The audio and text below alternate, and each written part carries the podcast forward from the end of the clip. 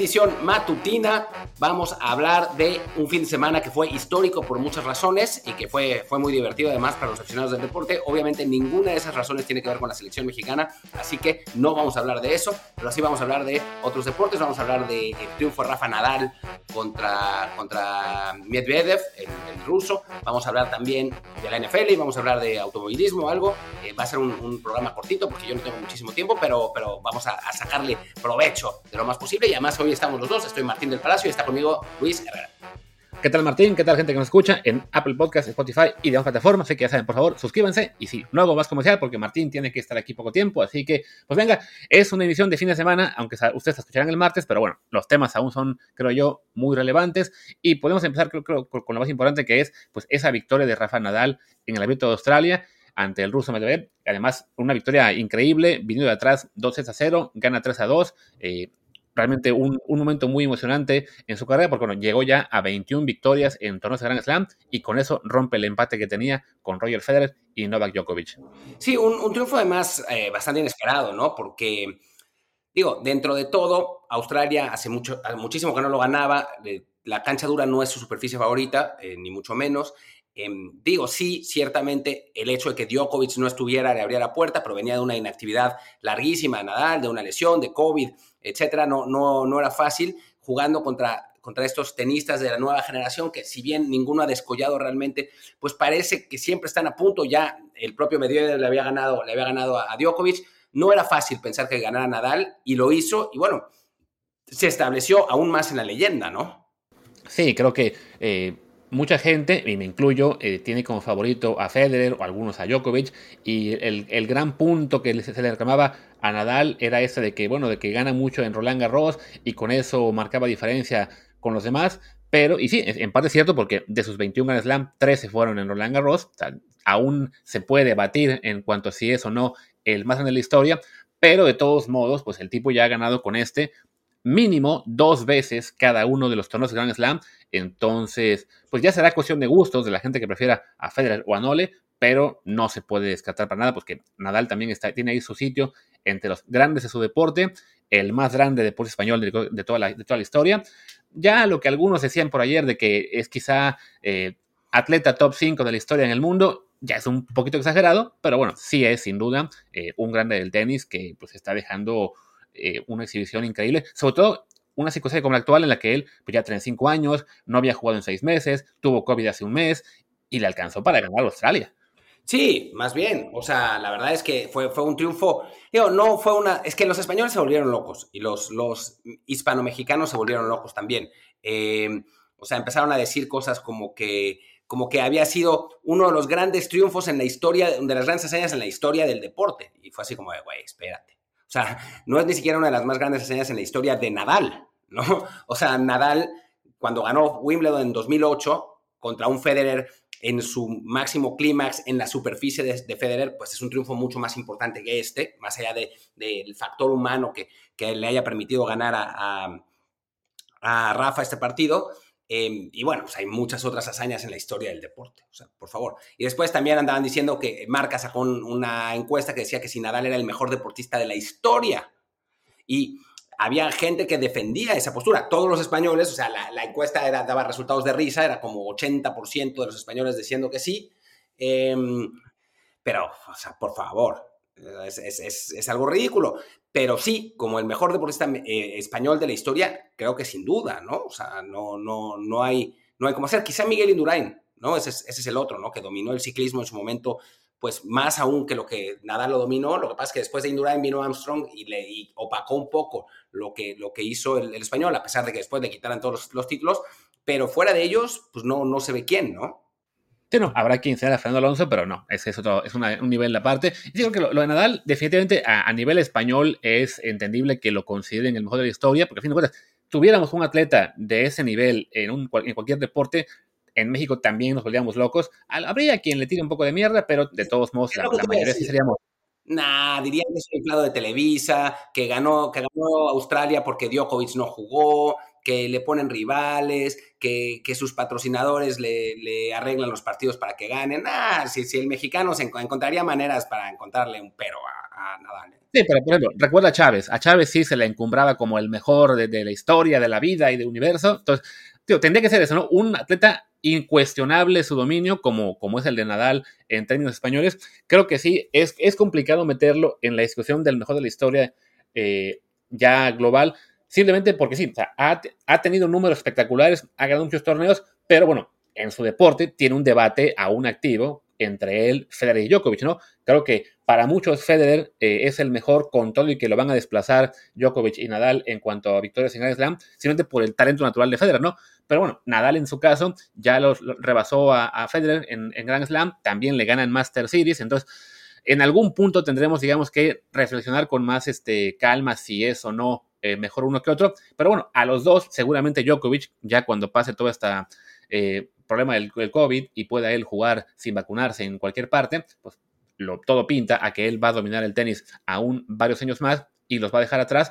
Eso sí, comparas ese dominio que tuvieron en su momento Federer o Nadal o Djokovic, pero a la vez compartido con otros dos, con el dominio que tuvieron real en sus disciplinas, gente como Michael Phelps, como Usain Bolt, y sí dices, ok, realmente es el mejor de su país, eh, estará en la discusión por ser el mejor en su deporte, pero ya el mejor atleta de la historia, creo que eso sí queda reservado para eso, ¿no? Para, para Bolt, para, para Phelps, para Nadia Comaneci en su momento, para, no sé, olvido algunos nombres, ¿no? En el tenis, Navatilova, por ejemplo. O sea, en sí, lo de Nadal es, hay que celebrar lo que hizo, pero también matizar un poquito que, que no, no, no es el número uno del panteón histórico de, de deportistas, ¿no? En todo el mundo. No, no, ni mucho menos, ni mucho menos. Solo, solo si eres español puedes, puedes pensar en algo así. En fin, hablemos de, NFL en este, en este matutino rápido. Digo, obviamente en nfl.com, eh, cuando, cuando escribe Luis y en los programas de NFL hay mucho más análisis, pero sí destacar ¿no? el, gran triunfo de, Bengals, que le ganó a un Mahomes que implosionó. La verdad, mostró que, es humano eh, con un pésimo, una pésima segunda mitad. Yo no estoy de acuerdo en los que lo critican por la última jugada de la primera mitad, porque creo que fue una jugada por diseño y que así la pidió Andy Reid y que así mandó ese pase, pero sí, lo de la segunda mitad es es imposible. Y, Bengals, sin ser espectacular, fue muy efectivo, ¿no? Y regresó y consiguió un, triunfo extraordinario. Y después también regresaron los Rams para ganarle a un San Francisco que tiene, de, un Shanahan que simplemente no sabe dirigir en los cuartos cuartos.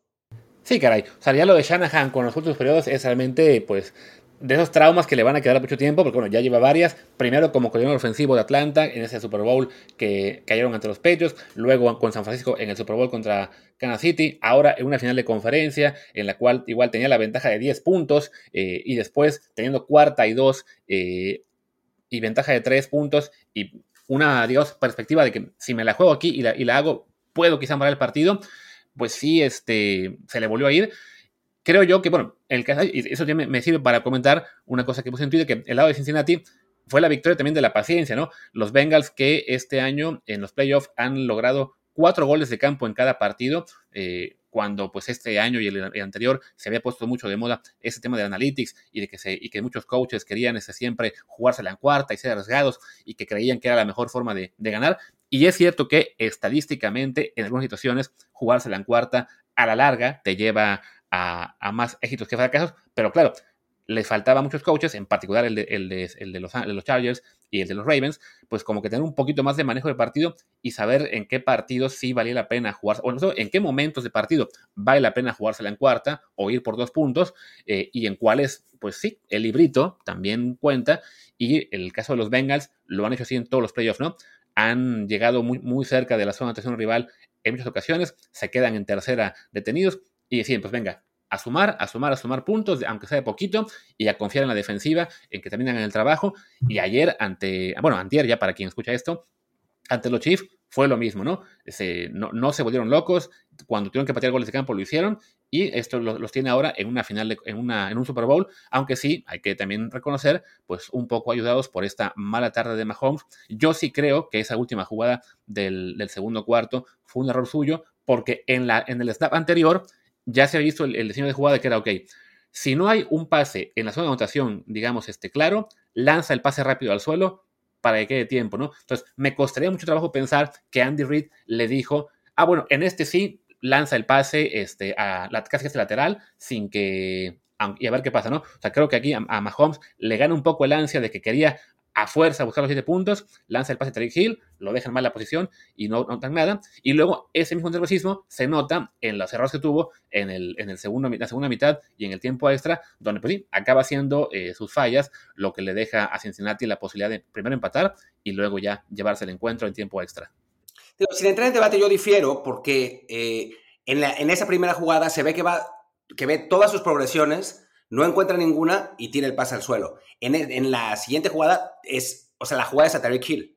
No, no, no, no, no hace aspaviento en ningún, en ningún momento nada. O sea, es, parece por diseño que la jugada es para Terry Hill. No sé si él la cambió en, la, en, el huddle. Eso también puede ser, porque Mahomes tiene esa, esa, digo, esa posibilidad, ¿no? Ahí sí sería error de Mahomes, pero no, no es como la jugada anterior en la que eso, revisa todas las progresiones. Yo creo que intentaron algo como sorprendente. También Tyreek Hill es un gran receptor después de la, de la atrapada, entonces pues pensaban que iban a poder conseguir esas yardas, pero pues al final no salió. En fin, será un debate para otro momento. Eh, simplemente terminar, y va a terminar Luis eh, hablando de esto porque yo ni lo vi. Eh, Patricio Ward ganó su categoría en las 24 horas de Le Mans, ¿no?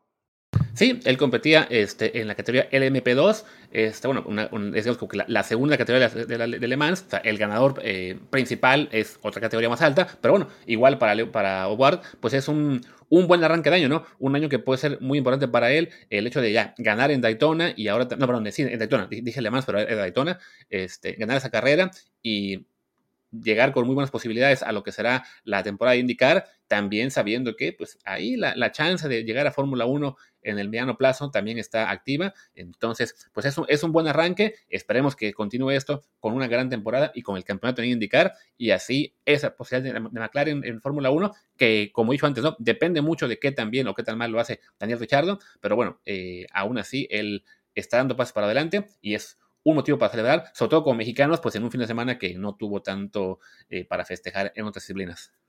En otra disciplina que es el fútbol, para los que no nos escucharon en el, en el desde el bar pasado, pues escúchenos, hablamos a fondo de la selección mexicana, ya hablaremos mañana también de la selección mexicana en el partido contra Panamá, pero bueno, por lo pronto nos toca irnos. Muchas gracias a todos por acompañarnos. Yo soy Martín del Palacio, mi Twitter es arroba martindelp.